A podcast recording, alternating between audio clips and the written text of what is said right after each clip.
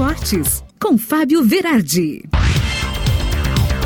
Chegando com o teu esportes desta terça-feira e ontem teve rodada isolada do Brasileirão, empate em 2 a 2 entre Flamengo e Chapecoense. O Lanterna conseguiu tirar um ponto do poderoso rubro-negro. Os muros da Gávea vão tremer e Renato Portaluppi já está tendo que se explicar. Ontem, jogadores do Flamengo colocaram a culpa no VAR que tem prejudicado então a equipe durante os jogos do Campeonato Brasileiro.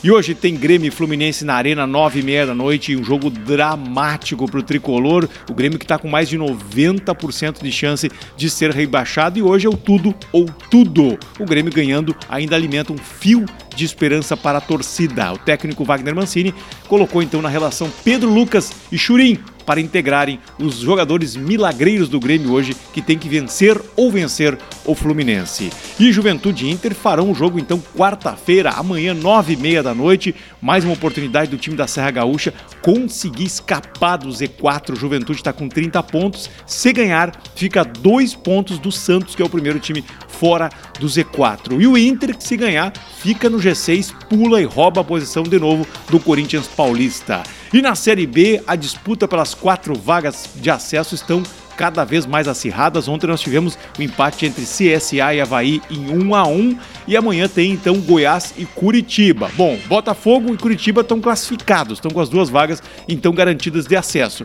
Mas só que depois embatucou geral a coisa, né? Porque CSA, Goiás, CRB e Guarani estão todos ali com um pontinho de diferença e todo tem chances de conseguir então as duas vagas que restam para o acesso da elite do futebol brasileiro em 2022. E olha só, a cidade de Bento Gonçalves está iniciando hoje um citadino de futsal. Pandemia passando, os municípios estão tendo a oportunidade de reintegrar a comunidade. Várias categorias, livre, feminino, veteranos.